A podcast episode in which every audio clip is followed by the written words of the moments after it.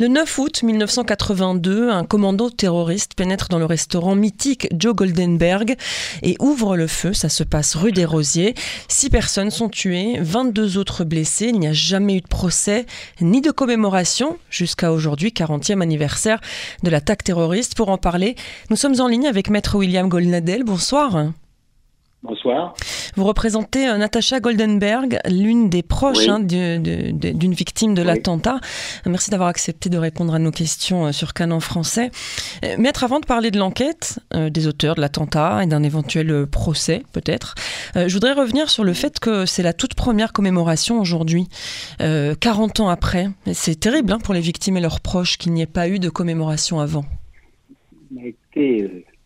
ne me lancez pas sur ce terrain-là parce que vous allez avoir affaire à quelqu'un qui, en dépit de sa bonhomie, va être dans l'aigreur. Parce que euh, lorsque je considère, pour bien connaître les dossiers, la manière dont la France, son administration, son personnel politique, une partie de son personnel judiciaire ont traité les attentats terroristes ou les, ou les assassinats contre des juifs français, le, le, mot le plus gentil que je puisse euh, vous dire, c'est désinvolture.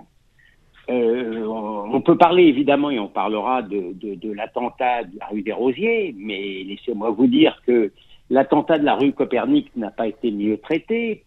Euh, malgré le travail formidable du juge Trévidic, le principal suspect de l'attentat de la rue Copernic a été mis en liberté. Immédiatement, il est reparti au Canada, aux grandes dames du juge Trévidic, et nous ne le reverrons jamais. Et je ne veux même pas vous parler euh, de l'affaire euh, de, de, de, Sarah Halimi, dans laquelle je me trouve également. Et je pourrais vous donner beaucoup d'exemples qui montrent cette, cette, indifférence ou cette lâcheté. S'agissant maintenant de l'attentat la, de, de la rue des Rosiers, vous avez raison de vous étonner qu'il ait fallu 40 ans pour, euh, commencer la première commémoration. Ça montre, encore une fois, indifférence. Euh, l'indifférence, encore une fois, c'est un mot trop neutre, parce que je me permets de vous rappeler euh, que le responsable de la DST de l'époque avait reconnu en justice que la France avait passé un pacte avec le groupe Abu Nidal responsable euh, de, de cet attentat comme d'autres pour justement une sorte de gentleman, pardon pour l'expression agreement, qui faisait que on ne les embêtait pas, ils étaient censés ne pas toucher à la France.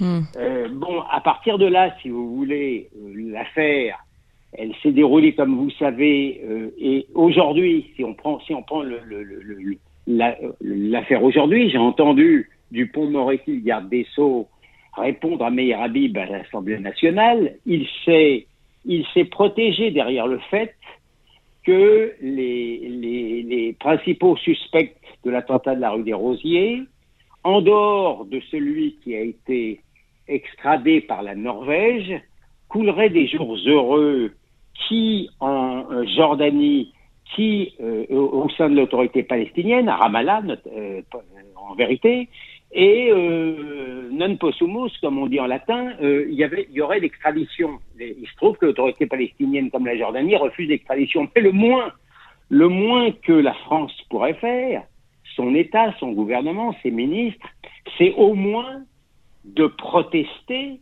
contre l'attitude de ce, de ces deux, de ce pays et de cette entité, euh, au moins qui refuse d'extrader. Ça serait la moindre des choses. Or, or, on n'est pas dans ce cadre-là du tout. Euh, on ne fera rien.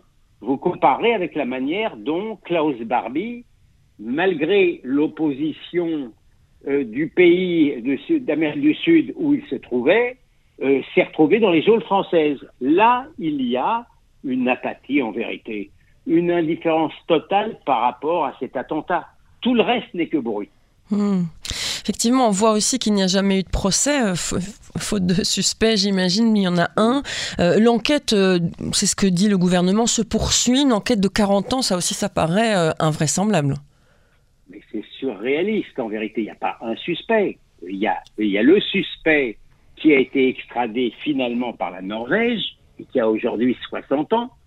Et il y a les suspects qui sont, comme je viens de vous le dire, euh, en Palestine comme, comme, comme en, euh, en Jordanie, mais qu'on ne réclame pas en réalité. On ne les réclame pas. Il devrait y avoir au moins une protestation diplomatique qui n'existe pas. La réalité, au-delà de cette commémoration tardive, c'est que euh, l'État français se moque comme d'une guigne de ce qui s'est passé il y a 40 ans. Voilà. Et, comment, euh, qu'en pense, enfin j'imagine ce qu'elle en pense, mais euh, votre, euh, votre cliente, Natacha Goldenberg, comment est-ce qu'elle prend les choses, elle, puisque j'imagine que les victimes et les proches des victimes continuent de se battre pour avoir justice Elle pense comme son avocat. Hmm. on, ressent, on, ressent les mêmes choses. C'était la nièce de Joe Goldenberg, c'est hmm. la nièce de Joe Goldenberg cette affaire-là, elle était toute jeune quand c'est arrivé, euh, puisque c'est à 40 ans, vous imaginez, mais elle est, je pense que euh, sa révolte n'a pas diminué, pas plus que celle de celui qui vous parle. Mais il euh, ne faut pas s'étonner, si vous voulez, si les Juifs français quittent, quittent leur pays. c'est pas uniquement pour des raisons d'insécurité qui existent évidemment, mais enfin, d'une certaine manière, tout est lié, mais également d'abandon. Quand vous voyez, pardon de, de, de, passer du coq à l'âne, mais je ne crois pas d'être hors sujet, la, la, diplomatie française a refusé ces derniers jours de dire ce qu'elle avait constaté autrefois, que le djihad islamique est un groupe terroriste. Mm. Il y a, si vous voulez, il y a une sorte de déni, de lâche déni, qui ne fait en réalité qu'aggraver les choses. Et les juifs français se sentent dans, en réalité, et c'est un sentiment justifié, abandonnés à leur sort. Hmm. On avait pourtant l'impression euh, qu'avec le gouvernement Macron, les choses s'arrangeaient un petit peu, alors évidemment pas suffisamment, mais tout de même par rapport à ses prédécesseurs, ou je me trompe? Je crains que vous ne vous trompiez.